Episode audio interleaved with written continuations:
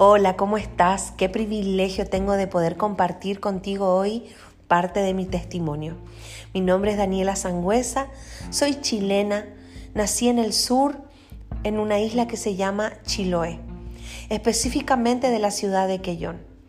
Desde ahí se pueden visualizar dos volcanes que son preciosos y que son parte de la cordillera de los Andes. Hace mucho frío y casi siempre está lloviendo. Y con este clima, mis padres iban a la iglesia. Siempre fui a la iglesia. Tengo los mejores recuerdos de mi niñez y mi juventud en la iglesia. Recuerdo haberme quedado muchas veces dormida debajo de las sillas, debajo de las bancas, porque yo me cansaba muy rápido y los cultos eran muy largos. Pero creo que ya sabrás que el hecho de ir a una iglesia no me hace una verdadera cristiana. Realmente nunca me había encontrado con Dios. Yo seguía y servía al Dios de mis padres, pero yo no servía a mi Dios porque yo no me había encontrado con Él. Y a mis 17 años Él me habló, habló a mi corazón. Y quiero leerte en Isaías 54, versículos 4 y 5. Dice así, no temas, ya no vivirás avergonzada. No tengas temor, no habrá más deshonra para ti. Ya no recordarás la vergüenza de tu juventud, ni las tristezas de tu viudez, pues tu Creador será tu marido. El Señor de los ejércitos celestiales es su nombre. Él es tu redentor, el Santo de Israel, el Dios de toda la tierra. A mis 17 años, Él habló esto a mi corazón porque yo estaba muy triste, estaba con mucha soledad. Yo decidí a mis 17 años ponerme de novia y sin preguntarle a Dios. Tampoco le pregunté a mis padres ni a mis líderes. Y sabes, la Biblia dice en Proverbios que en la multitud de consejos está la sabiduría. Así que en ese momento yo era muy, muy imprudente y no había sabiduría en mí. De hecho, creo que los 17 años no es una buena edad para ponerte de novia, porque somos muy inmaduros emocionalmente y no solo eso, sino que la idea del noviazgo es que sea un paso para el matrimonio. Y yo realmente no tenía ninguna intención en ese momento de casarme. Así que el primer error fue no preguntárselo a Dios y, y no haber pedido consejo a personas que me aman. Después de un tiempo, comencé a entregar todo mi corazón y mis emociones y mis sentimientos a este, el que era mi novio. Comencé a pasar mucho tiempo con él. De hecho, creo que ya no estaba bien porque pasábamos muchas, muchas horas a solas y muy tarde estábamos también a solas y eso no está bien. No está bien pasar mucho tiempo con tu novia a solas porque es peligroso. ¿Y sabes por qué? Porque eso normalmente te lleva a caer en fornicación y a tener relaciones íntimas con el que quizás no va a ser tu esposo. La idea es esperar hasta el matrimonio. Y yo fallé, yo cometí ese error. Tuvimos relaciones íntimas con mi novio y después de un tiempo me enteré que estaba embarazada. Fue un golpe muy fuerte para mí porque yo no esperaba tener un bebé a esa edad. Como te dije, tampoco tenía la intención de casarme tan joven, pero mis padres me sugirieron y me aconsejaron que nos teníamos que casar para que este bebé no venga fuera del matrimonio. Así que ellos nos apoyaron y comencé a ir a los controles con la doctora, la pediatra. En el quinto mes del embarazo fui con la ginecóloga. Ella revisó mi panza e intentó hacerme una ecografía para escuchar los latidos del corazón del bebé. Pero se dio cuenta que no se escuchaban los latidos ni el bebé se movía. Así que llamó a otros dos especialistas y me dieron el diagnóstico. El bebé que estaba dentro mío estaba sin vida.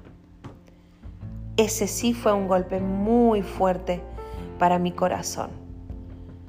Cinco meses donde el bebé, la bebé, estaba prácticamente desarrollada. Y para mí fue tan difícil porque yo esperaba a este bebé, por supuesto, pero Dios dijo otra cosa. Todo ese proceso fue muy difícil para mí. Por supuesto, estaba de luto y fue un tiempo muy difícil y un proceso muy, muy difícil en mi corazón. Después de unos días de pasar esta crisis, el que era mi novio decidió terminar nuestra relación. Así que aún más doloroso fue ese proceso. Recuerdo haberme ido a la pieza muchas veces y llorar y llorar por mucho tiempo. No me sentía valorada, no me sentía amada. Sentía que ahí se terminaba mi vida. Y decidí trabajar, decidí juntar dinero y venirme a Paraguay. Este viaje me hizo súper bien porque pude conocer a Dios en otra faceta conocer a Dios en su misericordia. Misericordia quiere decir no te doy lo que te mereces. Y Dios no me dio lo que merecía. Por supuesto, eh, todo lo que yo viví con respecto a esta relación y con respecto al bebé es mi proceso con Dios. Dios trabaja con cada uno diferente y Él hizo esto conmigo. Yo pude entender de que la falta de sabiduría me hizo cometer errores muy graves y que hicieron que yo tenga que vivir consecuencias muy dolorosas, pero que hicieron que yo conozca la misericordia de Dios. Dios jamás escatima su misericordia para nosotros. Dice en Romanos 5:20, pero la ley se introdujo para que el pecado abundase, mas cuando el pecado abundó, sobreabundó la gracia. Quiere decir que hacer uso de su misericordia hace crecer la misericordia en vez de que disminuya. Y eso trajo fortaleza a mi vida. Eso hizo que yo pueda tener esperanza para el futuro y esperanza y propósito. La gloria del Evangelio son dos cosas muy poderosas. Primero que Él nos justifica a través de su sangre. Él nos justifica a través de la cruz. Pero también no solamente Él se queda en eso, sino que Él nos devuelve nuestra dignidad. Cristo nos devuelve nuestra dignidad. Dice su palabra que Él es nuestra gloria, nuestra fuerza y quien levanta nuestra cabeza. Y yo pude entender de que mis dones y talentos, ni lo profesional que sea, iba a hacer que yo levantara mi cabeza. Al contrario, como les leí, yo estaba en vergüenza, yo estaba en el suelo, yo estaba temerosa, sola, con mucho dolor y tristeza. Pero Dios se encargó de hablar a mi corazón de recordarme sus propósitos, de restaurar mi alma, mi espíritu, mi mente. Y perdonó mis pecados y me dio dignidad. Y yo quisiera hoy transmitirte esto. No solamente Él te perdona y te limpia del pasado, sino también Él te dignifica, Él te levanta la cabeza, Él te da propósito y te da esperanza. Quiero orar un momento contigo. Señor, te doy gracias por cada persona que está escuchando este audio. Gracias porque hay un propósito detrás de cada vida, Señor. Gracias porque no nos dejas sumergidos en el pecado, sino que has tenido misericordia, nos has dado tu mano y nos has sacado del pozo de la oscuridad. Gracias, Señor. Te amamos con todo nuestro corazón. Ayúdanos a serte fiel. Ayúdanos a creer tu propósito para nuestras vidas. Señor, gracias por limpiarnos, redimirnos, restaurarnos y no solamente eso, por dignificarnos, Señor. Gracias porque dice tu palabra que nuestros pecados los echas a lo profundo de la mar y no te acuerdas de ellos. Señor, gracias.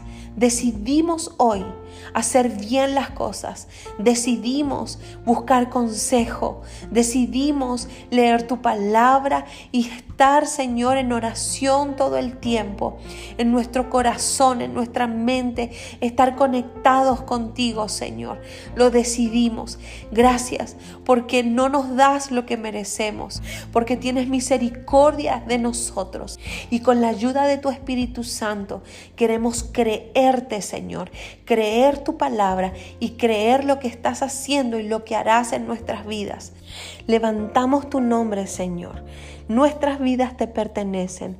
Tú eres el Rey y Señor de todo lo que hacemos, de todo lo que somos. Y gracias por escogernos, porque reconocemos que nada bueno nace de nosotros.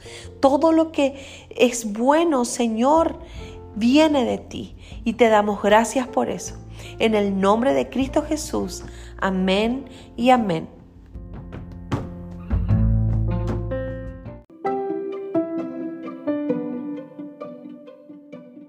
Muchas gracias por escuchar el episodio de hoy. Para más recursos como este, visita mensajes y guías en las diferentes redes sociales. Dios te bendiga.